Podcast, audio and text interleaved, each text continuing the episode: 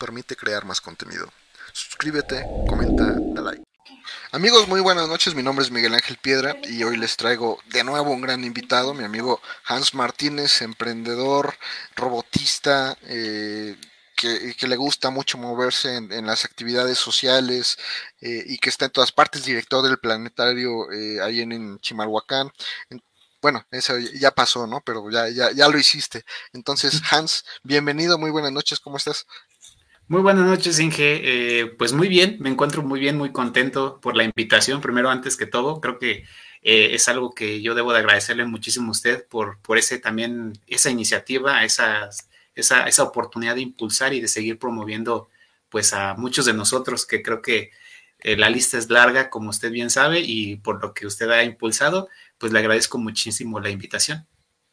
Pues fíjate que eh, ahora sí no los impulso, no los apoyo, ahora quiero que me ayuden a mí a, apoyar a otras personas, para eso estamos aquí, para que los chavos que, que están decidiosos, que no saben ni por qué escogieron la carrera, están ahí como que eh, al aire, pues tengan una guía, ¿no? De, de, de ti, de, de, todos los que han pasado por aquí y les digan, ¿sabes qué? Este, pues a mí me fue así, a lo mejor no es igual a lo que te pasó o te está pasando, o a lo mejor sí es igual, pero aquí estoy y, viví de esta manera y lo viví de esta otra y ahora estoy en este punto pues que yo considero de, éxito, ¿no? Que ya tuviste varios puestos por ahí, que has hecho muchas cosas y pues yo veo que te, va bien.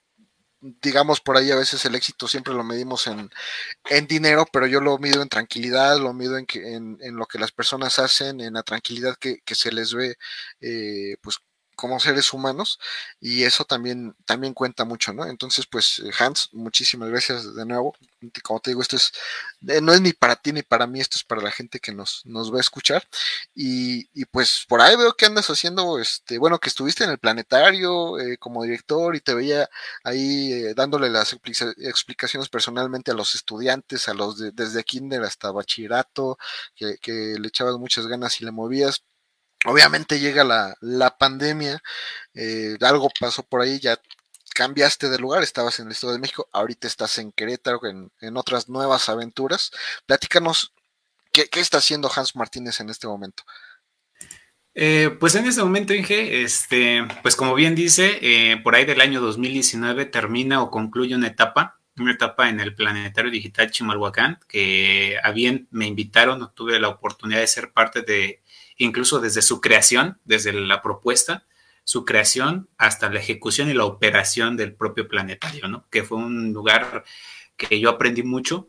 Eh, como usted bien lo dice, aprendí mucho a lo que fue el tema de la divulgación de la ciencia, al tema de compartir, al tema, de esto que usted mismo está diciendo y que se busca, de motivar a los niños, eh, a los jóvenes. Entendí muchas cosas de incluso de los museos, ¿no? El tema de los planetarios, museos de ciencia, no solo a nivel regional o a nivel nacional, incluso a nivel internacional, el tema de los planetarios es un tema muy complejo y eh, complejo en el sentido del apoyo que recibe este tipo de, espacios, ¿no? Que bien sabemos, no, a veces son como, como esos lugares o esos espacios que a veces eh, sabemos que importan, pero nadie les hace caso, ¿no? Entonces, eh, esos, esos espacios, para mí, los planetarios y museos de ciencias, fueron, fueron muy importantes en ese momento. Llega el 2019 eh, y concluye esa etapa, eh, si bien fue un, proyecto por parte de la iniciativa pública, bueno, por lo que fue eh, recurso público por parte de un gobierno, por parte del ayuntamiento donde yo vivía, y termina, concluye esa etapa, arrancamos, operamos y inicia una nueva, ¿no? En esa nueva etapa, pues yo decido, pues como usted lo dice, buscar aires nuevos, buscar proyectos nuevos y buscar oportunidades. Em, en ese momento de mi vida, si lo hablamos de una forma tal vez un poco más personal, eh, yo estaba concluyendo una etapa en la cual yo dije, tengo, ya, ya, ya brindé un poco a mi comunidad, a donde yo estaba, y tengo que ir en busca de, algo más, ¿no? Algo que pueda ser un poquito más, pensando en grande. Entonces eh, me vine a Querétaro, precisamente eh, a finales del 2019, principios del 2020 este, me vine aquí a Querétaro y pues arrancamos prácticamente de cero y me vine para acá, estuvimos prácticamente emprendiendo otra vez, empezamos de cero Y ahorita nos encontramos ya eh, pues muy vinculados a, todos los sectores, eh, háblese público, háblese privado, o lo que es el, el, área empresarial o el tema empresarial, y también con el tema de la sociedad civil, ¿no? Eh, si nos vamos por la parte de la iniciativa privada, pública, este, privada y pública, pues tenemos por ahí un proyecto ya en puerta, el cual es precisamente esto, acercar lo que es la cultura digital o la alfabetización digital, ¿no?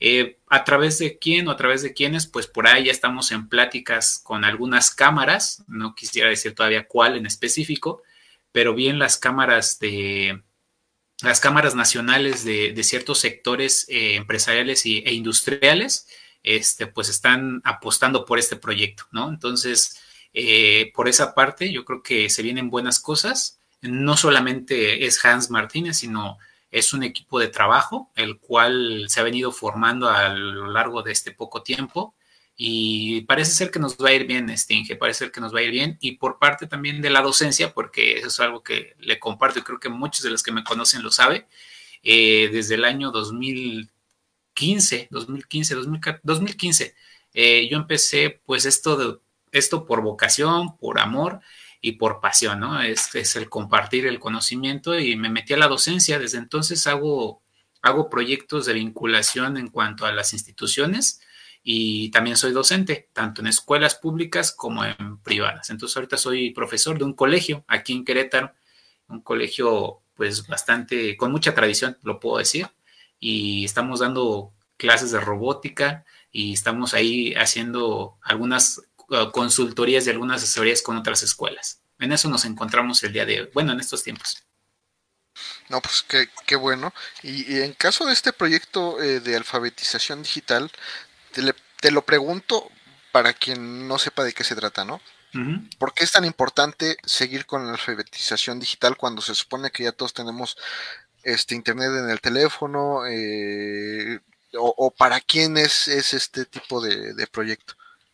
Ok, mira, eh, lo que sucede hoy en día, bueno, si bien sabemos o si bien eh, tal vez algunas estadísticas nos marcan que la alfabetización, eh, digamos, más próxima, mejor dicho, la analfabetización próxima es el, el, que aquella persona no sepa ocupar una computadora, no sepa ocupar un, un dispositivo móvil, este, pues prácticamente ya estamos en eso, ¿no? Ya está, ya está en esto la parte de la alfabetización digital y existen todavía muchos sectores, muchas eh, zonas o poblaciones, si lo queremos ver así, que no ha llegado esta alfabetización digital, ¿no?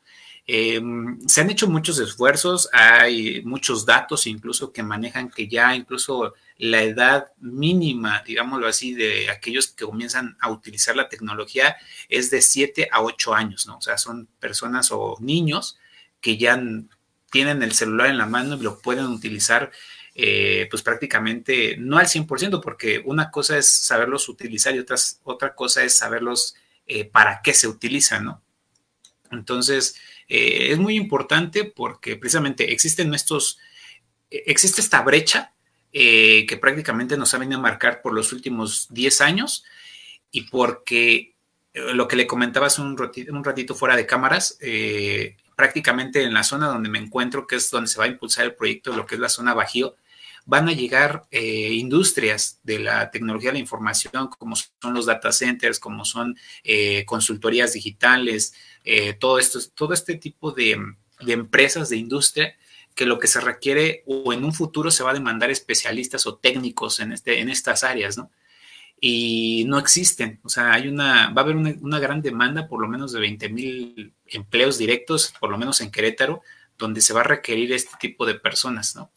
Y, si hablamos de que las personas no conocen eh, a un nivel técnico o de bachillerato, por ejemplo, el tema de la programación, el tema de tan solo de los lenguajes de programación, de la lógica y todo esto, pues no, no van a saber más.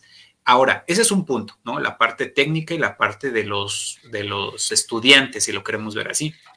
Existe otra cosa que, por ejemplo, ahorita, eh, eh, y creo que muchos han sido testigos de ello, existe un tema, y lo voy a comentar parte del proyecto también, la digitalización de ciertos comercios, si lo vemos de alguna manera. Eh, hablemos, voy a dar un ejemplo, mm, por ejemplo, los mercados, ¿no? Los mercados hoy en día o estos comercios o pequeños, pequeños comercios o pequeños locales que todavía no entran a la digitalización, ¿no? Por miedo, por, por tal vez por desinformación, por muchos, muchos factores, eh, o sí, por mal, mala, mala información o por desinformación, no se han metido al área digital, ¿no? Y eso lo hablamos aquí en, la ciudad, ¿no? En la ciudad. Ahora imagínese, Inge, eh, ir, por ejemplo, a una zona tal vez no tan rural, pero sí donde ya hay acceso a Internet y donde todavía, por ejemplo, eh, existen este tipo de comercios donde todavía la digitalización no llega. ¿Y qué pasa? Nosotros estamos atacando o nosotros vamos a abordar el tema porque en estas zonas, usted sabe que, por ejemplo, los Oxos, los Oxos, las tiendas eh, de, franquicia, pues llegan con una infraestructura monstruosa, ¿no? Donde la infraestructura ya está preestablecida y donde tú en el Oxxo lo único que te hace falta comprar, yo creo que es este, no sé, no sé cuál sea, yo creo que jeringas o no sé, pero ya vende de todo, ¿no? Sí, sí, sí, y se regionaliza de una manera muy interesante, ¿no? Apenas me tocó en la autopista Querétaro, precisamente, un, uno en el que era el Oxxo y en la mera entrada, como parte del Oxxo había tacos de guisado, y fue así como que, pues bueno, así se, así se vende aquí, ¿no? Y pues es, muy, muy interesante. Adelante, adelante, perdón por, la, interrupción. Eh, no, no se preocupe. Y es que eso precisamente es lo que queremos atacar, o sea, eh, y por eso es tan importante la digitalización y la alfabetización digital, porque se vienen este tipo de casos y lo que queremos es abordar el tema de emprendimiento mexicano y del comercio local, ¿no? Que ahorita pues sigue, sigue siendo prácticamente eh, muy importante el hecho de impulsar el, comercio local. Entonces le doy ese ejemplo nada más y pues imagínense, o sea, hay una zona donde no es tan rural, donde hay comercios que necesitan esta parte de alfabetización digital y llega un Oxxo o llega un 7-Eleven o llega una franquicia monstruosa y ¿qué sucede? que por falta de, información, falta de cultura digital, falta de acceso a este tipo de, profesionalización mm, o de cultura, simplemente la cibercultura, eh, pues se quedan atrás, ¿no? Se quedan atrás. Eh, o doy otro ejemplo tan solo de los supermercados que, o bueno, ciertas tiendas o franquicias de igual manera, que venden verdura y venden fruta y venden carne, eh, llegan y, le dan en la torre a la tienda de Don Panchito que vende carne y a la tiendita de la esquina. Entonces, por eso, por eso es la importancia de la alfabetización digital y de la cultura y también de, los padres de familia que muchos, yo no sabía, pero realmente hay muchos, muchos padres de familia hoy en día que no tienen cierto control por el buen uso de las tecnologías con los niños, ¿no? Entonces, eso es parte de lo que estamos haciendo. Sí, no, fíjate que hay un ejemplo bien, bien padre de Japón, ya sabes, Japón siempre a la vanguardia, en la que la gente, los ancianos que ya están jubilados y que están en casos de retiro o están en el campo, pues tú sabes que aunque tengan actividades programadas, pues no es lo mismo tener este contacto pues con gente más joven o gente diferente, o sea, ya como que eh, se retiran y se quedan en un entorno que no se mueve mucho. Entonces lo que hicieron los japoneses fue decir, bueno, ¿por qué no les damos trabajo? para que ayuden a gente que esté aprendiendo japonés y que sea de otros países para que se contacten con ellos. Entonces tú entras ahí a la página, dices quiero practicar tal parte, te conectan con un abuelito japonés y tú te la cotorreas con ellos porque pues ellos lo que quieren es hablar con gente, ¿no? Entonces son lo más amable, bueno, de por sí los japoneses son, son muy amables y muy educados, entonces imagínate, vas a tomar tus clases y alguien que tiene todo el vocabulario, tiene toda la experiencia, toda la terminología, este, pues eh, formal y no formal, eh, platicas con ellos y además tienen muchas historias que contarte porque pues al final del día pues, siguen siendo abuelitos, ¿no? Y, y eso lo hacen en la parte rural. Entonces imagínate que de repente digan, ah, a los abuelitos de tal zona, eh, ¿qué les parece si los ponemos a platicar con los chavos de otros países que quieran aprender español? Y aparte de, salir de lo normal y, de pues de, hacer otras actividades que lo, que saquen de lo rutinario, pues se ganan una, un dinero, una lanita y demás, pues eso eso es parte de la alfabetización, ¿no? ¿no? No solo es aprender a usarlo, sino aprender a sacarle provecho a la tecnología, que es lo que no hemos entendido. Uno piensa que, que la brecha digital se trata de que, ah, es que no sabe usar la computadora. A ver, espérate Cualquiera puede usar una computadora, cualquiera puede prenderla, abrir y ver videos y ver películas y ocupar Excel, Word y todo lo demás. Ahora, que agarres esa herramienta, que agarres la computadora y sepas hacer dinero a partir de lo que tienes enfrente, ah, eso es completamente diferente. Esa es la brecha digital real que no hemos podido solventar en México. Somos consumidores de tecnología, no somos productores ni de contenidos ni de, ni de muchas cosas. Exactamente, sí, sí, tienen toda la razón y parte de eso, eh, parte de ese conocimiento y parte de, de, esas estadísticas, de esos datos que se tienen de otros países o tal vez de, de los mismos eh, datos que tenemos nosotros, es que nos hace falta mucho por trabajar y poniendo nuestro granito de arena en conjunto, eh, haciendo un equipo de trabajo junto con una propuesta que a mí me enriquece mucho en, en cuanto a poder aportar algo, eh, se viene eso, eh, por lo menos le comento en, muy poco tiempo, que ya prácticamente está a punto de anunciarse a final de año. Y esto además porque va muy de la mano eh, con una agenda, que obviamente es una agenda nacional, que es con la que tal vez usted ha escuchado, y para los que igual están ahorita conectados, alguno de ustedes lo ha escuchado, pero va muy de la mano principalmente con la Agenda 2030, con la Agenda del Desarrollo Sostenible a nivel mundial por la Organización de, de las Naciones este, Unidas y también va muy de la mano con nuestra Agenda 2030 de desarrollo, bueno, de plan, de plan estratégico nacional de inteligencia artificial. Entonces, que obviamente ya de por ahí, digamos, entrando en conjunto, haciendo, eh, uniendo fuerzas, uniendo esfuerzos, eh, pues ya van de la mano junto con la Academia, por ejemplo, Mexicana de Computación, con la Sociedad Mexicana de Inteligencia Artificial, este, con muchos expertos, eh, tanto de la, del, área académica, eh, por parte de las cámaras con las cuales está generando esta, esta propuesta, que es la parte empresarial o la parte de iniciativa privada, y por parte de la asociación civil, o bueno, la sociedad civil, perdón, pues estamos nosotros, ¿no? Los emprendedores, la gente que hace este tipo de cosas, pues por esa misma, tal vez con, por esa misma convicción de ayudar y que nos interesa el tema y que al final del día este, nos, nos, nos interesaría mucho ver a nuestro país a lo mejor ya no siendo consumidor, que creo que es algo que siempre hemos anhelado, ¿no? Pero pues yo creo que no, no soy este, pesimista, pero yo creo que eh, la idea también es hacer los máximos esfuerzos porque nunca se sabe y también estas oportunidades son las que se tienen que aprovechar, ¿no? Ya nos ha pasado con muchas otras cosas y hoy en día la inteligencia artificial, el tema de, la digitalización en muchos aspectos, en muchos sectores, ahorita también fuera de cámara le comentaba la parte del sector automotriz, que ya la tenemos desde hace muchísimo tiempo en el sector, ah, bueno, aquí en, en la región del Bajío, y parte de eso también lo que es el sector aeroespacial, que mucho de esto, de este déficit que se viene, es precisamente la digitalización de los instrumentos, tanto en el sector automotriz como en el sector aeroespacial y los data centers que le comento. Entonces, vienen muchas oportunidades para los jóvenes. Si lo vemos desde ese punto de vista, Inge, que usted ahorita lo planteó, el, el objetivo de esta plática es que nosotros, o desde mi, desde mi experiencia y desde mi expertise que tengo hasta el momento,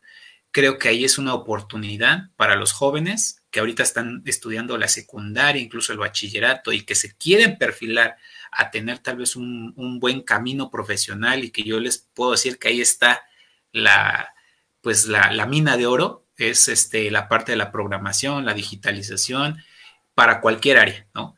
Eh, si quieres ser este, irte al sector mm, este, automotriz, está la parte de la digitalización, la parte de la ciberseguridad, eh, si te quieres ir al sector aeroespacial, de igual manera, la electrónica, la digitalización, eh, muchas de estas cosas, eh, el Big Data, ¿no? Ahorita que yo estoy, por ejemplo, trabajando para una empresa en el análisis de datos, que bien sabemos que ahorita pues es prácticamente igual todo un tema, el tema de la ciencia de datos. de datos. Sí, sí, sí. todo eso. Ahí está el dinero, pues. Ahorita ahí está el dinero. Sí, porque hay un déficit de, profesionistas que, que, realmente las empresas están, están requiriendo Eh, y pues todo va desde la base, como lo que le comento, desde la base de aquel chico, de aquel joven, de aquel profesionista que se quiera comenzar a meter al área de la, de la programación, de las matemáticas, de la lógica, de, de todo este tema de la probabilidad, de la estadística, ahí está la mina de oro, ¿no? Y es una oportunidad que para, para México hay que aprovecharla. Entonces, nosotros como, como emprendedores, como lo que estamos haciendo, pues buscamos de, de poder ayudar y guiar a ese tipo de personas que, que va a partir de la profesionalización y de la alfabetización digital. Sí, sí, sí. Y ahorita mencionaste algo bien interesante acerca de, la industria automotriz y yo te tengo una pregunta que también considero muy, muy interesante y muy, muy locota.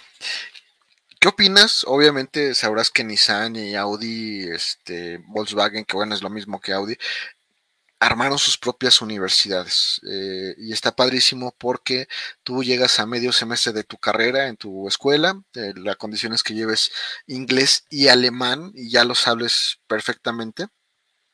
Y ya llegando con eso, con un promedio de 8.5, llegas o tocas la puerta, si pasas las pruebas, pues obviamente te llevan a Alemania, te capacitan y ya si sales bien, pues básicamente te contratan, ¿no? Es como que, que el punto. La pregunta no es este, propiamente la universidad, sino ¿qué crees que signifique que Audi y Nissan hayan tenido que poner sus propias universidades? Para mí obviamente me causa conflicto porque está padrísimo, pero significa, a mi punto de vista, que los profesionales que están saliendo de otras universidades no traen el nivel que requieren estas, estas empresas y por lo tanto les salía más barato poner una universidad y capacitar a las personas a su modo que eh, aceptar a, ingenieros recién egresados de otras escuelas. No, mira, eh, yo ahí sí eh, tengo esa, también esa misma perspectiva en el sentido de, qué opino acerca de esas universidades, bueno, de esas em, universidades que están hechas por, por ejemplo, por las mismas empresas. Considero que si lo hablamos de, manera nacional, o sea, en México, tú, usted bien lo sabe, o sea, la universidad te prepara para, para ser profesionista, eh, tal vez para el medio científico, ¿no? Como que te prepara, te, te mete mucha teoría, eh, te, forma muy teórico, ¿no? Y, carece de esa, de esa profesionalización técnica. Eh, son, no quiero generalizar, pero son, son, son pocas las universidades que creo que han hecho sus esfuerzos por, por tratar de involucrar a los jóvenes dentro del sector eh, privado, ¿no? Dentro del el tema de la producción de, empleo. Pero, por ejemplo, eh, yo ahorita lo que me está sorprendiendo, me he puesto, me gusta también el tema de la educación mucho, bastante, y he, por ejemplo, ahorita, en estos últimos 15 años, me está, me está, si lo vemos por el tema del la modalidad de, eh, por competencias, que creo que usted lo ha escuchado, la modalidad por competencias, este, esa modalidad y la, la formación dual, que ahorita pues prácticamente está muy en auge en, precisamente aquí en Querétaro y en zona del Bajío, la formación dual, eh, esa modalidad o esa forma me agrada. Obviamente, de cada una de las partes, por ejemplo, de la universidad pública en el tema de la formación científica, y en el tema de las universidades, eh, tal vez algunas de ellas privadas y algunas otras públicas. Tal es el caso de las universidades tecnológicas y de las universidades politécnicas, ¿no? Ahorita pues prácticamente es algo que también de lo que estoy observando y estoy siendo parte también de esa formación, porque hay algo muy curioso, Inge. Estas universidades nuevas, eh, por ejemplo, las universidades politécnicas, que tienen, creo que la más antigua tiene 20 años, o sea, no son, no son, no son universidades muy viejas o nuevas, traen esa, esa, esa, esa metodología y esa formación. Y principalmente nos vamos desde la manera en cómo se llevan a cabo los, los, planes de estudio, ¿no? En cuanto a que todos son cuatrimestres y en algunos otros casos son trimestres, ¿no? Y aparte te meten las materias de estancias en el cuarto, en el quinto, en el sexto semestre, sexto cuatrimestre, y luego aparte eh, te ponen tu estancia para que a fuerzas estés en la empresa trabajando y sobre esa empresa te están calificando, ¿no? Digo, sobre esa estancia te están calificando en la empresa y en la escuela. Entonces, yo creo, desde mi punto de vista, que las universidades que deberían de estar tomando la pauta y que deben de ser referentes les está faltando algo, ¿no? Y si lo vemos desde el tema burocrático que muchos sabemos, pues simplemente, pues ese es el freno, ¿no? A veces el tema burocrático es lo que impide tal vez un poco ese, ese, ese, ese, ese crecimiento, ¿no? Pero bueno, eh, obviamente es un tema muy, muy complejo. son, son, temas complicados y que pues no vamos a resolver, ni nos van a hacer caso ni los vamos a resolver, ¿no? Entonces, pues nos, nos lo podemos saltar. Mira, Emilio Gerardo nos dice, pero Estados Unidos está planeando que todo lo que necesita Estados Unidos se debe crear y producir en Estados Unidos, según lo dijo Biden el 2 de octubre en Michigan. Pues este también es un tema, ¿no? Digo, lo, comento porque en realidad el plan de cada país debe ser así. Todo lo que consumas y, eh, se debe producir en tu país, eso nos queda claro. ¿Qué fue lo que le pasó a México? Que, que empezó a consumir de fuera sin, te, sin producir eh, sin producir dentro. Entonces lo que nos empezó a suceder es que pues como no producíamos y todo lo consumíamos de fuera, el poco dinero que, había, que había, ¿dónde se fue? Pues afuera. Este, exportábamos materia prima y, y, cuando exportas la materia prima, también exportas el trabajo que se necesita para conseguir los productos finales. Entonces, ¿a dónde se fue ese dinero? Afuera. Entonces, bueno tienen toda la razón el presidente de Estados Unidos y yo creo que México también deberíamos empezar a trabajar de esa manera, ¿no? Saben que todo lo que se consume en México se tiene que producir en México, punto, olvídense de, de cualquier cosa y al final del día sí se puede hacer, sí se puede hacer, por eso es tan caro eh, importar en Brasil porque trae unos aranceles muy grandes cualquier cosa que quieras importar, porque la mayor parte de lo que consumas se debe producir dentro del país. Entonces, bueno, ya, igual son temas que, que pues no, no vamos a resolver ni nos van a hacer caso, ¿no? Pero bueno, es... dígame, dígame. Adelante, adelante. No, eh, eh, bueno, mi, mi, comentario era hacia que, que parte de la historia de México, o sea, parte de lo que hemos sabido y que hoy en día todavía alcanzamos a notar, es que precisamente este tipo de, eh, de oportunidades que le han pasado a México las hemos desaprovechado, ¿no?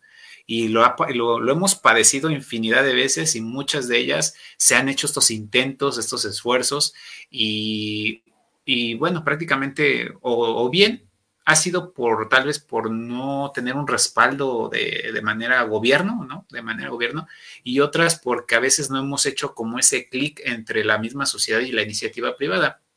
Y bueno, yo no estoy, digamos, de, cierta postura, eh, digamos, extrema, no soy ni de aquí ni de hasta allá, pero sí soy parte del, centro, ¿no? Que si tú vas a, aportar algo, lo tienes que hacer de la mejor manera, ¿no? Y si esa mejor manera puede funcionar o puede ayudar a alguien más, pues yo creo que con eso, pues también no nos vamos a poner a, a hacer prácticamente todo ni a cambiar todo, pero este granito de arena es parte de ese cambio, ¿no? Entonces yo creo que se viene una gran oportunidad y eh, pues hay que aprovecharlas y aprovecharlas es en el, en echarle ganas, seguirte preparando y al final día todo se reduce a qué estás haciendo tú, o sea, como persona. Sí, sí, sí, es, digo, es importantísimo. Pero bueno, mi estimado Hans, vamos a pasar a, a nuestra ronda de preguntas clásicas, que aquí tengo mi, mi batería lista.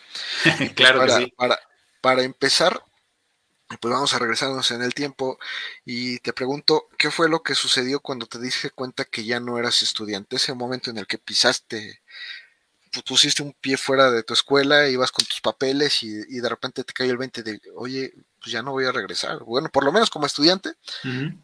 a este nivel ya no voy a regresar. A lo mejor hay otras cosas, otras escuelas, pero a este nivel, al de ingeniería, ya se acabó. Y pues a lo que sigue. ¿Qué, qué sucedió? ¿Qué sentiste? ¿Qué, ¿En qué estabas pensando en ese momento? Bueno, primero, antes que nada, eh, el momento de que tú estás en esa etapa en el que ya, en el que sabes que el tiempo no va a regresar, o sea, el tiempo no va hacia atrás. Eh, en ese momento tú te tienes que plantear objetivos. Te das cuenta de que te tienes que plantear objetivos de qué sigue y cómo te ves. Ahí, ahí en ese momento es en el momento en que te pones a pensar en el qué sigue, cómo te ves en 5 y en 10 años, ¿no? Eh, hacia dónde vas y qué quieres hacer. Eh, en ese momento, pues prácticamente te pones a, pensar muchas cosas, te pones a pensar primeramente en qué te gusta, qué te gusta hacer, qué quieres hacer y dónde quieres estar, ¿no? Eh, y cuando te contestas esas preguntas o cuando sabes cómo contestarte esas preguntas, yo creo que vas en el rumbo correcto. Pero sin de plano, tú cuando sales y sabes que el tiempo no va a regresar y que el tiempo pues no va hacia atrás y, si no sabes contestarte esas preguntas, yo creo que es momento o bien de repensar las cosas eh, una vez más o, de darte cuenta que qué estás haciendo realmente, ¿no? Yo ahí, por ejemplo, yo, yo, yo tengo bien claro que tengo que seguir caminando hacia adelante y ese seguir caminando hacia adelante es no mirar hacia atrás, obviamente viendo yo creo que lo más, lo, lo que más me sirvió y seguir caminando hacia adelante y buscar esos objetivos en el cual tú puedas ayudar a otra persona, ¿no? Entonces, en ese momento que yo dije, ya no voy a regresar, ya no voy hacia atrás, ¿dónde me quiero ver? ¿Dónde quiero estar? Y en 5 y 10 años, ¿cómo me veo? ¿no? Yo me veo, pues principalmente yo, eh, Hans Martínez, me veo en 5 años prácticamente teniendo un desarrollo profesional alto, eh, siendo consultor, que es lo que busco, siendo un gran consultor tecnológico, seguirme preparando, que eso es otra de las cosas que no debes de dejar de lado, o sea, te tienes que seguir preparando, tienes que seguir estudiando, tienes que seguir desarrollando, porque si quieres ser consultor eh, o si quieres estar propiamente como, como un, particular, pues tienes que seguir preparándote, ¿no? Y otra de las cosas más importantes es de que eh, si, te, si te ves en 10 años, pues prácticamente qué es lo que vas a lograr en esos 10 años, ¿no? Entonces yo creo que es lo más importante. Sí, sí, así es. Y, pues de alguna manera parte de lo que mencionas tiene mucho sentido porque muchos de nosotros, incluido yo, pues llegas a la carrera pues como Diosito te mandó, ¿no? No, no es que llegues con un plan, sino que caíste ahí por alguna razón y cuando terminas te das cuenta que terminaste exactamente igual que como empezaste. Claro, con los años de carrera y con lo poco que te hayan dado, pero si no traes un plan desde el principio en el cual pues puedas eh, abocarte a ese plan, pues al final va a terminar, como te digo, exactamente igual. Así como inicias, terminas. Si empiezas con un plan, terminas con un plan. Si, si empiezas, pues como Diosito te mandó, vas a terminar como Diosito te mandó y a la hora de buscar trabajo, pues también te va a tocar lo que, lo que te mande, ¿no? No lo que escojas, sino lo que, lo que te manden. Y eso, pues no, no tiene sentido. Sí, exactamente. Nuestra siguiente pregunta para los que no están desde el principio, ¿de qué institución egresaste y cuál es tu carrera? Bueno, yo, yo egresé del Instituto Politécnico Nacional de la CIME Zacatenco y fue Ingeniería en Comunicaciones y Electrónica. Salvo que ahorita, pues, me, bueno, creo que no le comenté o si lo, vieron en mi biografía o parte de mi descripción. Ajá, este, me encuentro estudiando otra carrera, de hecho, ahorita en, en parte en línea eh, porque ahorita estamos en un formato híbrido, entonces no quise desaprovechar.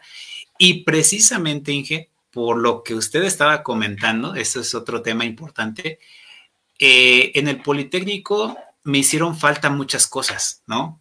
Y parte de esas cosas y parte de mi profesionalización, que es lo que le estoy comentando, que tengo que seguirme preparando, fue que opté por la opción de seguir estudiando o de, bueno, de tomar otra carrera, ¿no? Entonces, yo ahorita me encuentro estudiando ingeniería en robótica computacional aquí en una universidad politécnica, precisamente en Querétaro. ¿Y eh, ¿por, qué me, por, qué, por qué decidí estudiar otra carrera o por qué decidí seguir estudiando? En primera, porque prácticamente el tema de la, de mecatrónica, el tema de la robótica y principalmente los sistemas computacionales, yo dije, ahí tengo que estar, ¿no?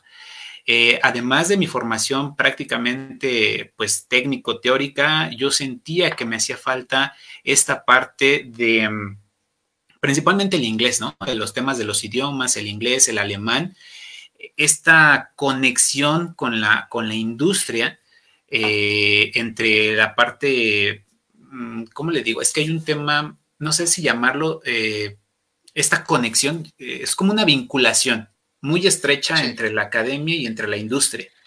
Yo quería lograr eso, yo quiero lograr eso, ¿no? Eh, en cuanto a la consultoría tecnológica que, que, yo estoy buscando. Y mi único camino o mi alternativa para poder lograrlo fue por medio de una institución. Y esta institución que al final del día pues fue quien me abrió las puertas y que al final del día también fue la que más me convenció y dije, tengo que hacerlo y tengo que aprovechar la oportunidad, fue precisamente en esta carrera. esta carrera de robótica computacional, eh, pues apenas eh, es la segunda carrera a nivel nacional, eh, porque la primera la hicieron en, la Universidad Politécnica de Yucatán. apenas incluso salió la primera generación. Yo vendría siendo, cuando, cuando egrese dentro de dos años, la tercera generación, o la cuarta, si no mal recuerdo. Y precisamente por recomendación, por, por, una, por una parte de inspiración, si lo queremos ver así, no sé si usted conozca a doctor Humberto Sosa, eh, del SIC, del Politécnico. Sí, sí, sí lo ubico. Ah, con él eh, tuve una pequeña charla en algún momento, eh, si lo podemos ver así, un poquito más cercana, al igual que con la doctora Marina Vicario, que es una persona de la cual admiro muchísimas cosas, que ha sido mi mentora, mi coach, mi casi, casi una persona que yo le admiro muchas cosas, ¿no? Y de los cuales he aprendido mucho. Y yo dije, pues es la oportunidad ahorita, ¿no? La oportunidad de aprender cosas nuevas, es la oportunidad de buscar ese lazo, ese, ese, ese sí, ese lazo estrecho entre la academia y la, y la parte de la industria. Entonces, parte de eso, por eso fue que me, me decidí a meterme a este tipo de, de carrera nueva y precisamente porque voy a aprovechar una oportunidad ahí muy valiosa para mí, que es precisamente la internacionalización de, la parte profesional en las carreras eh, educativas, o bueno, lo que son las, carreras. Entonces, ahí viene un proyecto eh, muy interesante, este, que a mí me llena mucho de, emoción, este, poder, poder buscar esa, ese lazo entre la academia y la industria. No, pues muy, muy bien. Y pues las politécnicas y las tecnológicas tienen, están muy, muy apegadas a la industria, ¿eh? por lo menos las escuelas que conozco. La tecnológica de Querétaro tiene un, este, este, pues una sucursal de Peugeot virtual, o sea, todo, tú, tú llegas y es como si estuviese la agencia de, de Peugeot, porque ahí hacen los manuales de mantenimiento, los manuales de, de seguridad, de limpieza dentro de la universidad, y, y está padrísimo. En la tecnológica de León, pues tiene eh, pues la parte de los zapateros, tiene una parte de óptica también muy fuerte, pero está muy enlazado con la industria. La tecnológica de Aguascalientes está pegada, está Nissan, acaba Nissan y empieza la universidad y la gente de Nissan se capacita en la universidad. Entonces, pues si obviamente quieres algo que no nos enseñan y que tal vez quien escuche estos, estos, estos podcasts y estos videos, eh, pues se tiene que dar cuenta de que la universidad sí te va guiando. Yo, yo algo que ahora recomiendo mucho es eh, cuando escojas la universidad, pregunta cuáles son eh, sus convenios de prácticas profesionales. No sé, en la UNAM, eh, yo como egresado y alguna vez fui parte del consejo y haz de cuenta que en una reunión me, me tocó estar ahí en las reuniones de, de enlaces empresariales y una, eh, todas las carreras era así como que, bueno, este año no, pues no tuvimos suerte, no pudimos mandar a nadie a hacer prácticas profesionales y así de, ¿cómo, es posible que una universidad o bueno, un, campus con 15 mil estudiantes no haya logrado mandar a nadie a, prácticas profesionales, ¿no? Y hubo alguien que levantó la mano, no, nosotros sí, ni me, ni me acuerdo qué carrera era. Nosotros tuvimos un incremento del 200% en prácticas profesionales. Y yo me, ah, pues muy bien, ¿no? Felicidades. El año pasado teníamos uno y ahora tuvimos dos. Oye, pues, pues, ¿qué pasó, no? ¿De qué se trata si somos supuestamente la mejor universidad de, Latinoamérica en ese entonces, por lo menos? Y este, y ya, pero bueno, así sucede, así pasa cuando sucede. Ahora la, siguiente pregunta. Ah, adelante, adelante voy a cerrar un poquito. Es que la mayor, la mayor parte de la inserción laboral de mano, mano de obra calificada, o sea, de la, de la manufactura, eh, principalmente regionalmente hablando aquí en el Bajío, es de las universidades politécnicas y de las universidades tecnológicas, por lo mismo que usted está comentando. Si daba el ejemplo, por ejemplo, de Europa y de Estados Unidos, que tienen estos, se le llaman los, los clusters, los famosos clusters y los hubs, ¿no? Los hubs tecnológicos eh, Querétaro y en el Bajío, en Aguascalientes, en San Luis Potosí, tienen precisamente estos hubs y estos clusters.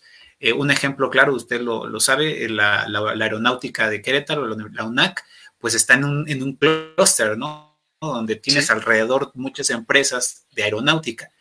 El ejemplo que acaba de dar de, la de Aguascalientes, la de Guanajuato también, y precisamente ahorita, que, que, es en donde yo estoy, pues es donde precisamente se vienen todo este tipo de, empresas de, tecnologías de la información próximamente y donde se va a tener que formar este hub de tecnologías de la información próximamente y por eso es importante, ¿no? Y daba el ejemplo de la de Aguascalientes, así como la de también aquí en Querétaro, hay varias escuelas que tienen sus centros de, prácticas y de desarrollo de, varias empresas. Está la empresa de Brosé, de Continental, está la misma empresa de Universal Robots. Eh, todas estas empresas que buscan estos espacios académicos que tal vez no puedan traer su escuela o no puedan hacer una escuela, pues el, espacio correcto, digamos, desde, la, desde el panorama nacional, pues son las universidades tecnológicas y las politécnicas que al final del día no sé si usted ha tenido la oportunidad, bueno, la UNAC es un ejemplo, pero yo me he sorprendido tan solo en la infraestructura y el apoyo que ha recibido este tipo de escuelas, que si lo hablamos desde un panorama general, no le pide nada a una universidad particular, a una universidad este, del TEC de Monterrey o a una universidad este, como la NAWEC. Son buenas escuelas en, infraestructura, en infraestructura y en calidad también lo puedo decir que, también tienen buena calidad de, maestros, porque muchos de ellos precisamente vienen de esas escuelas politécnicas o muchos vienen de la UNAM, del Poli y de prácticamente nuestro gran, nuestro gran expertise ¿no? Eh, de, tecnólogos. Sí, sí, fíjate que la UNAC, eh, cuando hicimos el evento de, la asociación, el Congreso y las competencias de robótica, cuando me, me preguntaron si me si me interesaba esa sede, pues yo dije, pues, pues vamos a verla, ¿no? Suena, suena interesante. Pero cuando llegas y lo primero que ves es un avión afuera de la, de la universidad, entras y ves un avión de guerra de, pues, de la Segunda Guerra Mundial, y luego vas caminando y ves que ahí pintan los fuselajes para las avionetas, caminas por los talleres y ves ahí, ah, taller, taller de no sé qué de mantenimiento, algo muy especializado en, aviones, y son talleres para egresados y ya para técnicos eh, especializados en, aeronáutica. E inclusive ahí viene la, empresa para, la cual se está trabajando. Y ya hay varios así en horas laborales y los están capacitando y sigues caminando. Y hay una parte donde imprimen los paneles para los aviones y sigues caminando y hay motores desarmados de, de aviones y helicópteros. Y algo, no sé, si, si yo lo que vi en el poli, lo que vi donde, donde les han donado aviones, es que pues, se ven bonitos si los dejan, ¿no? Pero nunca ves a un mono ahí que, esté tomando notas o que esté revisando el cableado, o sea, los dejan en las universidades y ahí se quedan de adorno y, y se ve padre y, y ahí a veces lo pintan y a veces lo limpian. Pero aquí no, aquí sí agarran a los estudiantes, llega el grupo y dicen ahora vamos a armar y a ustedes y ustedes van a desarmar o al revés van a desarmar y ustedes arman y ahí los ves ahí metiendo mano en, en, los dummies de los aviones que están completísimos y, y, de los helicópteros que están completísimos y que además ahí reparan los aviones que se descomponen del otro lado que, que está pegadito al aeropuerto pues son cosas súper impresionantes, ¿no? ¿no? No sé si te tocó ir a esa, eh, supongo que sí, no, honestamente no me acuerdo. Sí, sí, ahí estuve pero el, el, hangar estaba padrísimo, ¿no? Tuvieron que sacar tres aviones de ahí para que hiciéramos nuestro congreso y eso los dejaron afuera y todo el mundo se sacaba fotos y era algo, a mí se me hizo espectacular, o sea, no porque, no porque yo lo haya organizado, pero este era impresionante y todo el mundo estaba así como que muy muy sacados de onda porque estaban los aviones y de hecho este, eh, tengo ahí unas fotos donde están, está la competencia y en el fondo se ven los aviones. Y el último día, al lado está el aeropuerto, los hangares del aeropuerto, eh, no sé qué hicieron con una turbina o con sus turbinas de, un avión, pero la prendieron con una, sí, con una galleta que daba miedo, ¿eh? O sea, así de repente se empezó a sembrar todo y todo. Los chavos empezaron a correr afuera del hangar y no sé, fue, a mí ese evento en particular, digo, tú has organizado y te, han quedado bien, pero ese en particular, por la pura sede, valió la pena que estuviera casi a dos horas de Querétaro y lejos de todos los hoteles y lejos de, todo bien y todo mal, solamente por lo que vivimos en, la visita de, los tres días en, en, la universidad. Pues fíjese que a raíz de esa parte, o sea, ahorita que tocó ese punto, o sea, a raíz de eso, yo por eso busqué esa opción, o sea, yo por eso busqué, o sea, hacia donde yo voy, que es parte del proyecto a donde, hacia donde vamos y hacia donde yo quiero estar y quiero, quiero poner mi granito de arena, es precisamente, imagínese, una, una, un co precisamente así de tecnologías de la información y de robótica y de temas de tecnología de, manufactura digital. Por ejemplo, ya también dijo el, tema de UTEC, que también tiene ese tipo de, entorno y de ambiente que se quiere construir. Eh, en el sector automotriz también se está haciendo, eh, tan solo en el, en el, tema de una universidad que tenga una pista de pruebas, ¿no? De, automotores y de, y de todo este tipo de cosas ese es el tipo de, desarrollo que a mí me gustaría ver en lo personal, y hablo muy en lo personal, es el tipo de desarrollo académico, universitario, que me gustaría ver, no solamente en esas universidades, no solamente en Querétaro, no solamente en la UNAM, no solamente en, la de Querétaro, no solamente ahí, me gustaría verlo replicado en otros lugares, que sucediera lo mismo de donde son nuestros otros amigos y compañeros eh, también del POLI, del UNAM, que, fuera en la tecnológica de, por ejemplo, de se me viene Fidel Velázquez, ¿no? Que también sucediera un, proyecto innovador grande que, que, impacte en esa, más de lo que obviamente ya, ya sabemos de lo que son, pero eso sería bueno, o sea, sería que creciera y que se replicara, que no solamente se quedaran en, en que, usted vino o que venimos aquí a Querétaro y lo vimos ahí y, y ya, ¿no? Y o sea, no quisiera que sucediera eso, que nada más se quede en un lugar. Pero eso es como que parte de, los eventos, ¿no? Como digo, de los que organizas tú, lo organizo yo. Ya cuando un chavo se da cuenta de lo que no hay en su universidad, ya sabe lo que hay. Pero cuando se da cuenta de lo que no hay en su universidad y que otras sí lo tienen, ya el nivel de ambición cambia.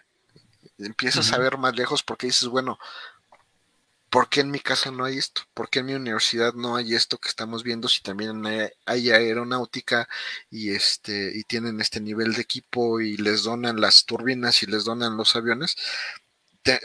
lo que te pasó, empiezas con la ambición y dices, bueno, a mí se me antoja, a mí se me antoja y pues voy a hacer todo lo posible por, a lo mejor por cambiarme, he tenido, he visto casos en los que se cambian de universidad, eh, muy interesantes, y como tú dices, bueno, es que yo lo vi, se me antojó, y, y está padrísimo, ¿no? Al final del día de eso, de eso se trata todo esto que, hacemos. Pero bueno, vamos a seguirle porque nos, nos colgamos, digo, está bien, pero si no, no vamos a acabar. Platícanos primero de qué pensaste que se trataba tu carrera y después si realmente trataba de eso. Vamos a, hablar del, poli, ¿no? Porque ya de tu actual universidad, pues ya nos dijiste que, que, pues está un poquito mejor que, la otra. bueno, eh, hay una historia prácticamente ahí eh, de ¿cómo le puedo decir? Una historia que ni yo me la creo, ¿no? Para empezar, yo, yo le voy a comentar que cuando yo salí de la, de la secundaria, todavía de la secundaria, cuando yo salí de la secundaria ni siquiera sabía que iba a salir de la secundaria, ¿no? Para empezar. Fue en aquellos eh, tiempos, si usted se acuerda, cuando todavía las, las, este, los resultados del Comipems te los daban en el periódico, ibas tú al, puesto de periódicos y veías tu resultado en el periódico y decías, ah, me quedé en tal opción. El, domingo fatídico, ¿no? Sí, el domingo de miedo, ¿no? Yo también me acuerdo que ese día, si no me quedaba en mi primera opción, mi mamá me mataba, ¿no? Porque, pues, ¿dónde, ahora qué vas a estudiar, ¿no? Entonces, yo me acuerdo mucho de aquella vez, o sea, partimos de esa vez porque yo soy egresado de, un, de una vocacional, del famoso Seth Walter Cross Buchanan, allí en Aragón, que nos echan la maldición de que no somos vocacional, ¿verdad? Pero, pero es parte del Politécnico y yo egresé de ahí. Cuando entré a la preparatoria, eh, de, yo me metí y esa fue mi primera opción y yo quería redes de cómputo. Para mí siempre me ha llamado el tema de la tecnología muchísimo y en aquel entonces usted también yo creo que ha de ser de esa, de esa parte, de esa generación, porque cuando tú hablabas de tecnología, el, el, hablar de tecnología eran las computadoras nada más, ¿no? O sea, decir yo sé manejar una computadora y quiero una computadora, eso era hablar de tecnología, ¿no? Entonces, en aquel entonces yo entré al Politécnico, entré a la preparatoria y fíjese algo muy curioso, cuando yo iba a salir de la preparatoria para elegir mi carrera, precisamente, elegir el nivel superior, en aquel entonces éramos tres amigos, tres amigos que íbamos desde primer semestre y concluimos hasta casi, eh, bueno, hasta sexto semestre. Y en ese momento a mí me gustaba, o hasta la fecha me ha llamado mucho la atención precisamente los aviones, el tema de mecánica, el tema de los autos y el tema de la robótica. Pero eh, cuando yo empiezo a preguntar con mis maestros en la vocacional, en la preparatoria, de dónde habían egresado mis maestros, pues muchos me decían que habían egresado de la, de la ESIME, ¿no? De, de la ESIME y que de comunicaciones y electrónica, de computación, Entonces yo dije, ah, pues yo creo que, esa sería mi mejor opción eh, para poder estudiar la, universidad. Pero eh, mis otros dos amigos, o por qué tomo el, tema de mis otros amigos, porque mis otros dos amigos estaban eh, en blanco, no sabían a dónde ni qué querían estudiar, ¿no? Cuando yo empecé a informarme un poco más acerca de la carrera, pues yo me di cuenta de que era casi lo mismo que estaba viendo en redes de cómputo. Veíamos programación todavía en aquel, no sé si usted se acuerda del ID de Borland C, si lo llegó a ocupar Borland C, eh, con la pantalla azul. ocupábamos mucho Borland C, entonces yo decía, ah, pues vamos a ver programaciones Borland C electrónica, pues vamos a ver todo lo que son los, los circuitos, todo lo que es analógica digital, este, los flip-flops todavía en aquel tiempo, y este, yo decía, pues voy a escoger una carrera que me llame, me llame mucho la atención, pero que al mismo tiempo no tenga que ver con lo que ahorita estoy viendo. Se me hacía como algo, como tal vez aburrido, porque según yo pensaba que ya lo estaba viendo. Cuando yo pongo mis opciones eh, para entrar a la universidad, en el poli te piden tres opciones, te piden eh, la primera, la segunda y la tercera de prioridad, ¿no? Eh, yo me junté con estos amigos y me puse a platicar con ellos que ellos que iban a elegir. Eh, ellos indecisos me decían que pues, también les llamaba la atención pues que los aviones, que los autos, la mecánica, ¿no? Y en ese debate, en esa, a una semana de ponerlos en el papel la opción, me acuerdo que mis amigos me decían, pues vamos a poner la misma en, en la primera, ¿no? Porque pues ya sabe, en ese momento eres un chamaco y dices, pues está bien, voy a con los amigos pensando en que te vas a quedar en la misma opción. Y éramos muy amigos. Y yo puse en primera opción, me acuerdo que puse aeronáutica y en segunda puse ingeniería en robótica industrial en Acime Escapuzalco. Y en tercera opción puse comunicaciones y electrónica, porque yo dije, pues si me quedo en la tercera, pues es prácticamente lo que estoy viendo, ¿no? ¿Y cuál fue mi sorpresa? Que mis otros amigos también se quedaron, bueno, se pusieron la de aeronáutica, pusieron mecánica y pusieron otra pues mis otros dos amigos se quedaron en aeronáutica y yo me quedé en comunicaciones y electrónica porque pues obviamente pues así fue, así me tocó, ¿no? Este, yo me quedé en mi tercera opción mm, por un buen o mal examen, no lo sé, el destino, y me quedé en mi tercera opción, que fue comunicaciones y electrónica. Desde ese momento, Inge, yo empecé a echarle tierra mi carrera, ¿no? O sea, yo empecé como a autosabotearme, que le llaman, ¿no? Empecé a autosabotear mi carrera porque yo dije, me quedé en mi tercera opción, es lo mismo que estoy viendo, como que empecé a sentir como, como, no, como no satisfecho por lo que me había tocado, ¿no? Y empezó esa historia, esa clásica historia de que pues no pensaba que, que la carrera de comunicaciones electrónica me fuera a cambiar mi vida, porque realmente me cambió mucho. Eh, cuando yo entré a la carrera, pues yo tenía la expectativa de que iba a ver lo mismo que estaba viendo en la preparatoria. Y cuando entro, pues no, mis clases, las primeras clases me sorprendieron porque para empezar me tocaron buenos profesores, que todavía me acuerdo de varios de ellos, el, profesor Alfredo Holguín de Cime Zacatenco y algunos otros.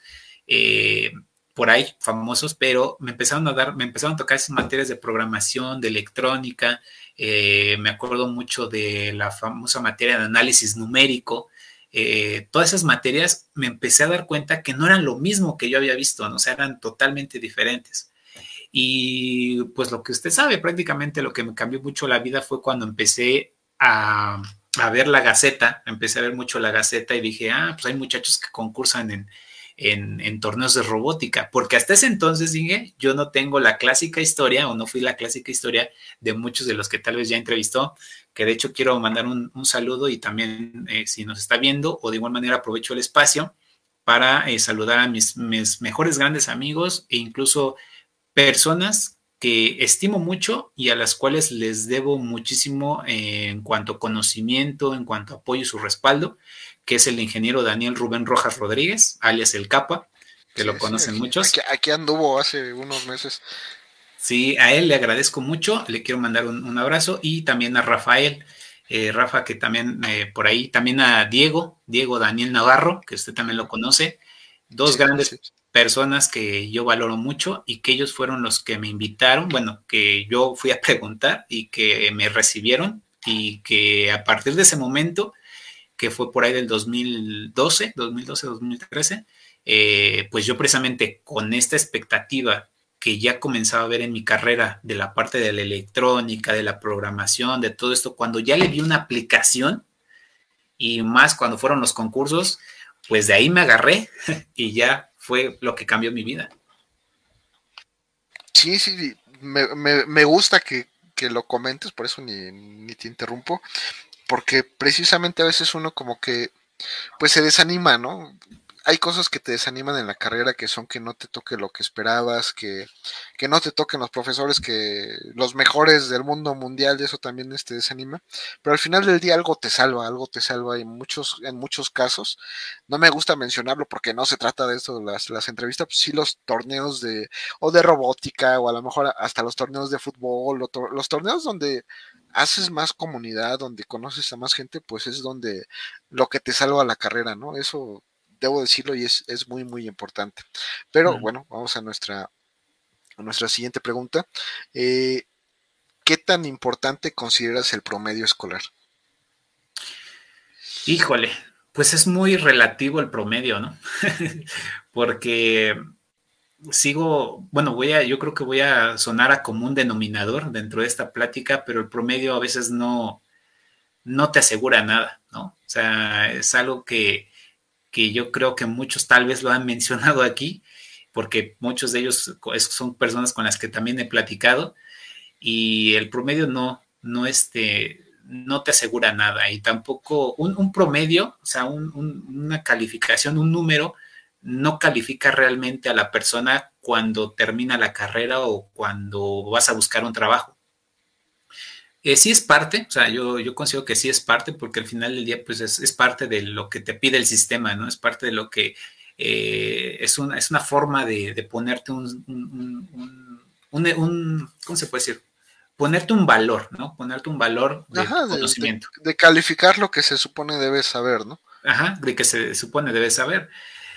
Pero mm, todos sabemos, o sea, es, es algo que todos sabemos, que que, esa parte, que parte de esa calificación no muchos realmente es lo que saben, ¿no? Eh, porque durante la carrera pueden pasar muchas o pasan muchas cosas eh, que digo, pues, conocemos los casos de que puede salir el chavo de 9, de 10 y prácticamente todos los exámenes los copió, ¿no? O, o en ciertos exámenes los pagó, los compró, no sé, hizo muchas cosas que conocemos, y usted lo sabe, conocemos muchos casos de amigos. Fíjate que casi, casi no se me ha mencionado, ¿no? Hasta ahorita que le estás tocando, después de 56 entrevistas, en las que, pues sí, hay veces en, las que los chavos llegan, pagan su materia y pues ya tuvieron su 10, pero de eso a que realmente sepan, pues no, no, no se nota. El único problema es que cuando llegan al trabajo y pues no vas a llegar a pagarle a alguien más porque haga tu trabajo, ¿no? Eso es es, exactamente, o sea, a veces el, como, como, lo comento, o sea, a veces pasan muchas cosas durante la, carrera que puede hacer que esa calificación no realmente sea el valor que tienes. Eh, y poniendo otro ejemplo o contestando más la pregunta, es que, por ejemplo, cuando tú llegas a una entrevista de trabajo, eh, el, promedio, o sea, creo, en algunos lugares, eh, no en todos, o sea, creo en algunos lugares sí lo toman en cuenta, pero muchos de ellos eh, con que sea el título de tal persona y tu nombre, ya, o sea, prácticamente, de todas maneras te hacen exámenes, te evalúan, te, te ponen a prueba, te dan cursos de capacitación, eh, y el promedio, o sea, a veces tú dices, ¿qué onda, no? Y para qué saqué 10. ¿Por qué, me, ¿Por qué me torturaron tanto si no lo iba a ocupar? Exactamente, entonces, eh, al final del día tu conocimiento es lo que haces, lo que demuestras y lo que expresas, porque también es otro punto importante. Eh, podrás saber mucho, pero lo que hoy las empresas o lo que hoy el, mundo te, está pidiendo o exige es que también te sepas desenvolver, ¿no? Sepas expresar que sabes esas cosas, ¿no? Eh, usted también lo sabe, o sea, hoy en día el, tema global y el tema de la, de la, profesionalización engloba muchas cosas, que es aparte de, de, aparte de saber y tener conocimiento, es también transmitir y saber transmitir eso que sabes. Sí, sí, así es. Eh, obviamente, pues ya, como, no es que no se valore, sino que eh, ya se notó que la persona que sepa mucho, pero no lo sepa comunicar, es como si no supiera nada. Eso es, invaluable, incalculable. O sea, si, si, y, a veces inexplicable, ¿no? Porque puedes decir, bueno, entonces, ¿de qué sirve que sepa tanto? si, si, este, si lo tengo que decir o no sé, ¿por qué me descalifican de esa manera si lo que si nada más me tienen que preguntar y yo digo las cosas? No, tú tienes que tener la capacidad de comunicarte este como ingeniero y como persona para pues para que las cosas funcionen. No, no sé si has visto una serie que se llama Desastres Aéreos. Es como que de mis de mis favoritas. Eh, ya hay un hay varios casos ahí en los que el avión se cayó porque el piloto y el copiloto no se comunicaron como se tenían que comunicar. Entonces, imagínate a qué, a qué niveles se llega, digo, por poner en un ejemplo, eh, ejemplo práctico lo que estamos hablando, ¿no? Si no te comunicas como te tienes que comunicar, las cosas no funcionan. Diciéndolo en resumen, el avión se cae. Sí, exactamente. O sea, si no sabes comunicar, si no sabes transmitir eh, lo, que, lo que quieres, o mejor dicho, lo que sabes, mm, no vas a llegar tal vez al mismo nivel o al mismo lugar donde deseas llegar, ¿no? Entonces es muy importante también aprender a comunicarte. Sí, sí, así es. Nuestra siguiente pregunta es, ¿qué tan importantes son las matemáticas en la ingeniería? no, pues esa pregunta es, es básica, o sea, ¿qué tan importante? La ingeniería son matemáticas, entonces eh, son muy importantes. Si hablamos del nivel de importancia, son muy importantes. Ahora, dependiendo de qué nivel quieras llegar a tener en, las matemáticas, ¿no? Eh, o sea, volvemos a lo mismo. Si, si, tú quieres realmente ver una aplicación directa a las matemáticas eh, en tu carrera o en ingeniería, pues obviamente tienes que empezarlas a formar desde, desde muy mucho antes, ¿no? Desde cuando tú dices, quiero estudiar esto, o sea, si tú quieres estudiar robótica, este, em, o bueno, ingeniería o mecánica o cualquier área de físico-matemáticas, pues sabes que las matemáticas van a estar ahí es el pan de cada día, es, prácticamente la base. Eh, tú sabes, porque tú sabes hasta dónde quieres llegar en el nivel. Conocemos y sé de muchos y incluso me pongo la camiseta porque en su momento todavía a, mitad de ingeniería en el Politécnico yo todavía no le daba el cabo del por qué iba a utilizar las matemáticas o del por qué me estaban enseñando matemáticas, ¿no? Entonces, eh, ya cuando sales a la industria o cuando empiezas a aplicarlo, cuando empiezas a transmitir ese conocimiento, te das cuenta que sí tiene un verdadero valor. Eh, ahora, si hablamos del nivel, pues ya si quieres dedicarte a la investigación, a seguir desarrollando tecnología o quieres involucrarte en el sector de mm, científico, pues obviamente ahí ni se diga. Obviamente las matemáticas es de, yo creo que con lo que comes, duermes y cenas.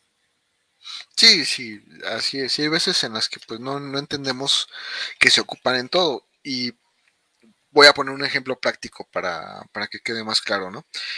El metro de tubo conduit, que es el que se ocupa para aplicaciones industriales, es carísimo, carísimo, de, una pulgada. Y, obviamente, si es caro, no te conviene eh, comprar tubo de más, necesitas comprar lo que, pues lo que se ocupa, ¿no? Entonces, más allá de agarrar el metro y, ir midiendo este uno por uno, pues resulta que a veces las plantas industriales pues miden 10, 15 metros de altura y pues no, tu metrito no va a llegar este, hasta ese punto y lo tienes que calcular pues a mano o con las herramientas que tengas disponibles y resulta que si, si lo pones a 90 grados pues te va a dar una medida pero si lo pones a 95 va a resultar que es un poquito más larga tu medida ¿no? y y así sucesivamente por la diagonal que se hace. Entonces, a lo mejor no vas a trabajar con transformadas de Laplace y las trastornadas de Fourier todo el tiempo, pero ahí están. Y hay que entenderlas y aprovecharlas eh, de acuerdo a, cómo se necesita, ¿no? Eso es, eso es importante, importante. Hay que hacer las paces con las matemáticas, eso es lo, que, siempre digo. Nuestra siguiente es, eh, como ingeniero, ¿qué tan importante es la ortografía, gramática y redacción?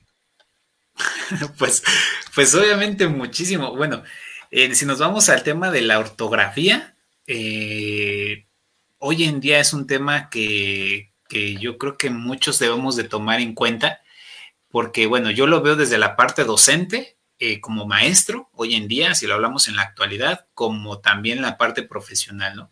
Si lo vemos como docente, me doy cuenta que hay que tomarle mucho, mucho en cuenta eh, la importancia y más hoy en día precisamente con la alfabetización digital y con el uso de las tecnologías como la computadora y las tablets y los celulares, porque ya cada vez hay menos personas que escriben, que, saben de ortografía, que saben signos de puntuación, que saben redactar, porque también es otro punto de vista. Em, ¿Y por qué es importante? Porque cuando tú quieres transmitir algo de manera tal vez pública o tan solo tus ideas, tienes que hacerlo de la mejor manera. Y la ortografía, la gramática, la redacción son parte de ello. Y en, la parte profesional, pues de igual manera, porque cuando tienes un puesto cuando tienes tú algún rango dentro de la industria o dentro de algún sector importante, pues la redacción y el tú interpretar algo eh, puede cambiar muchas cosas. ¿eh? ¿eh? por ahí había una, hay una historia, hay un cuento, ¿no? en el cual dice que, el, famoso teléfono descompuesto dentro de una empresa, ¿no? Si se descompone una máquina, ¿no? En algún lugar y te piden alguna característica o tan solo dirigiéndote al manual de operación o el manual de, mantenimiento, tú tienes que tomar esa, esas características y poderlo transmitir con otras personas. Si no es de manera eh, persona a persona, y si es de manera, por ejemplo, por teléfono, que tú le hables al, área de mantenimiento, al área de producción, eh, si no te sabes comunicar por hacer una mala redacción o por hacer o por tomar una mala ortografía eh, y que la otra persona lo considere de otra manera, pues todo, todo va, todo va de la mano, ¿no? O sea, va a ser una cadenita que si por algo no te entendieron bien una medida porque tú no la supiste leer de manera correcta, pues al rato vienen los problemas, ¿no? Por una mala redacción o por una mala interpretación al momento de leer. Entonces, hay muchas cosas, entonces es muy importante. Sí, sí, sí, también se caen los aviones por malas redacciones, entonces este, sí, hay, Que, tomarlo en consideración. Eh, ¿Qué tan importantes son los idiomas en la ingeniería? Los idiomas son muy importantes, bueno, obviamente sí, igual eh, con, las mismas respuestas que dieron anteriormente, pues son muy importantes los idiomas por eh, la parte de la comunicación, obviamente, porque hoy el mundo es globalizado y lo va a seguir siendo todavía por muchísimo tiempo y tan solo porque tienes que comunicarte con personas de otros, de otros lugares, ¿no?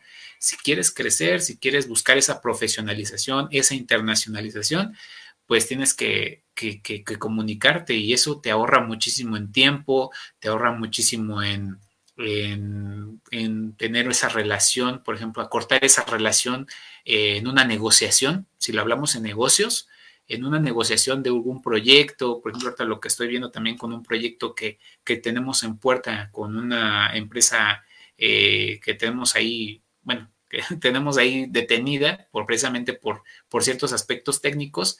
Eh, eh, tenemos un amigo precisamente que al momento de eh, interactuar con estas personas de Alemania, no supo entender qué era lo que le decían los alemanes. Y al final del día lo único que le estaban diciendo era que cuándo podían pues reunirse. O sea, la única pequeña conversación que buscaban era una agenda. Y por tan solo no entender lo básico tal vez del inglés, porque incluso ni en alemán le estaban hablando, le estaban hablando en inglés, pues no pudimos concretar una, una, una cita. Entonces ahí, ahí es una parte clave, ¿no? En la parte de la, negociación, eh, para un proyecto, para la parte de comunicación y pues tan solo para poder llegar a otros lugares. Sí, y curiosamente no te preguntarán tu promedio, pero ¿qué tal te pregunta el nivel de idiomas que traes? O sea, ese... Sí, ese es de ley. ese es de ley. ese es de ley. Ese, es de ley. no, no hay pierde. Eh, como ingeniero, eh, ¿cuál es el trabajo de tus sueños? El trabajo de mis sueños, mm, pues yo creo que sería uno donde no haga nada, ¿no? en, el, en, el que estés, en el que estés durmiendo y te paguen. Pero no, yo creo que el, trabajo de mis sueños, em, obviamente, es estar donde yo, donde, donde no sientas que es un trabajo, ¿no? Ese yo creo que es el sueño de todos, estar en un lugar donde no sientas que es un trabajo y la clásica frase o el clásico consejo que te dan es de que eh, haz lo que más te gusta para que nunca sientas que es un trabajo, ¿no?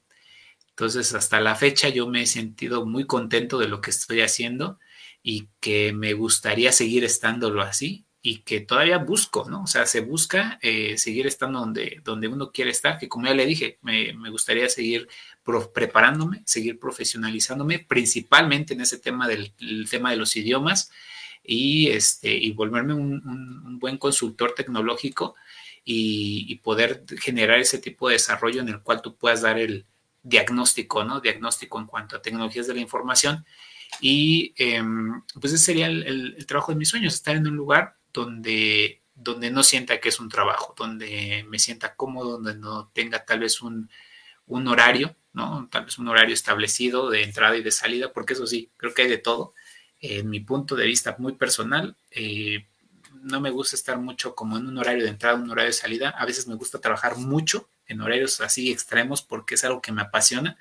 Entonces yo creo que en un trabajo eh, tal vez donde me digan un horario de entrada y un horario de salida, pues tal vez no estaría tan, tan a gusto. Eh, por eso he estado buscando, por eso estoy en ese, en ese tipo de, de, roles en muchos aspectos de la consultoría o en aspectos de desarrollo, porque son esos precisamente esos lugares donde no hay ese, esa limitante, ¿no? Entonces, ese sería mi, empleo de los sueños, de mis sueños. Perfecto, mira, eh, Juliana Ramírez te manda a felicitar. Aquí, aquí la, ponemos. Ah, muchas gracias, saludos. Juan, Juan García también aquí nos, nos dice, bueno, manda felicidades a ambos y esperando transmitan con más frecuencia estos tipos de temas y motivación para la juventud, que ante todo es alcanzar las metas sin importar de dónde, de dónde vengas. Ah, está la segunda parte en los comentarios. Muchas gracias, Juan García, por, por acompañarnos aquí. Aquí estamos por lo menos una vez a la semana. A veces se nos junta la chamba y son, este, hemos hecho hasta cuatro en una semana. a veces se, me complica y este y nos aventamos cuatro, pero, pero el chiste es compartir. Digo, no, no hay límites y no hay, no hay otras cosas más que compartir. Y ya la penúltima pregunta. Eh, ¿Qué lenguajes de programación recomiendas aprender? Recomiendo aprender hoy en día es Python, obviamente. Python y tal vez todavía un poco de Java, un poco de Java y, y Python es como que lo que más recomiendo hoy en día utilizar porque es lo que prácticamente lo que va a demandar y lo que viene, lo que se está utilizando prácticamente en muchas industrias. Si me hablara de cuál me gusta, pues obviamente el con el que me quedo es con lenguaje C o con el que todo el mundo también sabe, que también recomiendo. Eh, obviamente es aprender primero C y después irte a un nivel tal vez más especializado, que ya es un poco hablando de, de Python. Y si lo queremos ver desde el análisis de datos y un poco de la parte estadística, que es en el área donde yo ahorita me estoy preparando, que es un poco también saber de, lenguaje R, que es el que se ocupa para un poco para estadística, y alguno, un poco más de modelos de modelos matemáticos, pero eso sí es como ya más especializado. Eh, pero Python es la, lo, que ahorita está, no quisiera decir en boga, pero es lo que ahorita los sistemas embebidos y todo el sistema automatizado está ocupando y el, y el área digital. Sí, así es, es es muy muy importante que, lo aprendan y si su universidad no se los está dando, pues búsquenle por su lado. Hay muchísimas herramientas hoy en día eh, donde lo pueden aprender. Y ya, la última ahora sí, mi estimado Hans. Eh, este es consejos para estudiantes de ingeniería, pero vamos a hablar de, Hans hace 2012, de hace 10 años, el, el Hans que no sabía qué iba a hacer de su vida que tuvieras un momento en el cual tú pudieras regresar en el tiempo y podrías decirle a Hans, Hans, vete por este camino, haz, esto o no hagas esto. ¿Qué te recomendarías a ti para tener éxito en actualmente? Digo, más éxito y que hubieras te hubieras encaminado tú solito, te pudieras encaminar tú solito. ¿Qué te dirías? Híjole, eh, yo creo que en el año 2015, 2015 2015, 2016. En, ese, en ese lapso de tiempo, en el 2015 y 2016, yo creo que si tuviera la oportunidad de regresar en el tiempo y si estuviera a mi yo enfrente, le, le hubiera dicho, sí, yo creo que le hubiera dicho por dónde sí, por dónde no, considerando que ya ahorita ya sé lo que me pudo haber pasado. Eh, le hubiera dicho que hubiera tomado las oportunidades que en su momento se presentaron en cuanto al tema de preparación técnica, ¿no? Eh, y, yo creo que ese, consejo me daría, o sea, que precisamente lo que, lo que usted acaba de comentar, en ese momento yo apenas lo estaba descubriendo, ¿no? El tema de los lenguajes de programación, de especialízate, de que busca esa, esa, esa área de oportunidad en la cual tú puedes prepararte para porque al final del día te tienes que especializar. Si usted bien lo sabe, nos tenemos que especializar. Eh, no andar como que en todos lados, porque a veces el estar en todos lados no sirve de Es que es muy fácil perderse, o sea, toma en cuenta que es muy fácil perderse porque te, si bien puedes tener una falta de información, también puedes tener un exceso de información.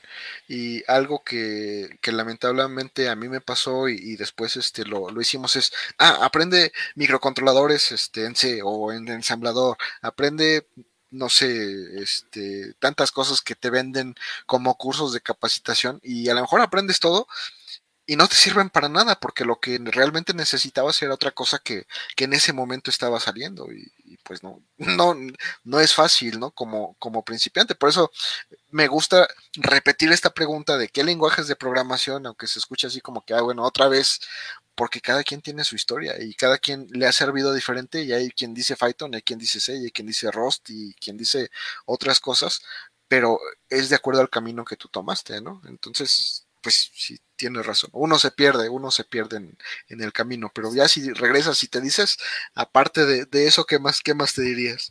No, pues además de eso, yo creo que es que no me es que esa pregunta así como que me daría más consejos más que decirle por dónde no caminar. Nada más le daría consejos y porque al final no me bueno, no me arrepiento de nada de lo que me ha pasado eh, creo que todo lo que te pasa, yo soy creyente de que todo lo que te pasa te pasa por algo, ¿no? Y es que al final del día es lo que te va construyendo como persona y lo que te va ayudando a crecer. Entonces, si no me hubiera pasado lo que me pasó, no estuviera aquí y no me hubiera pasado lo que me pasó.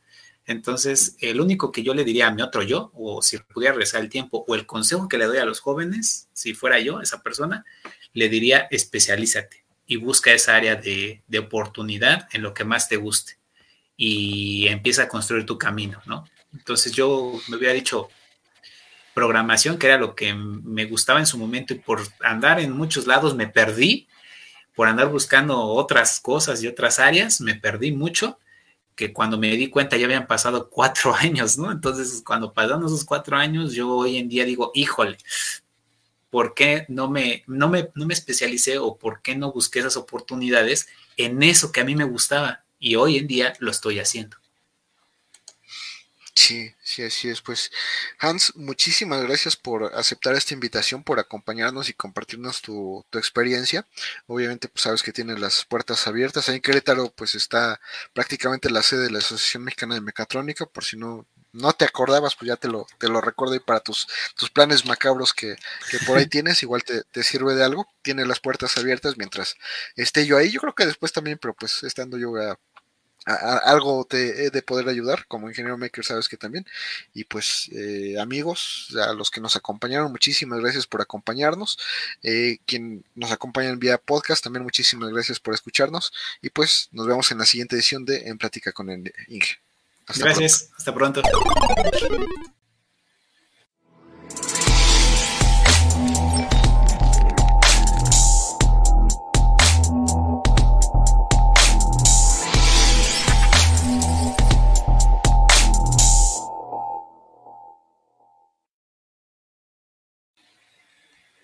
Listo, Inge. Muy bien. ¿Cómo te sentiste? Muy bien, muy tranquilo, muy, muy ameno, nada más que de repente sí como que andas como que buscando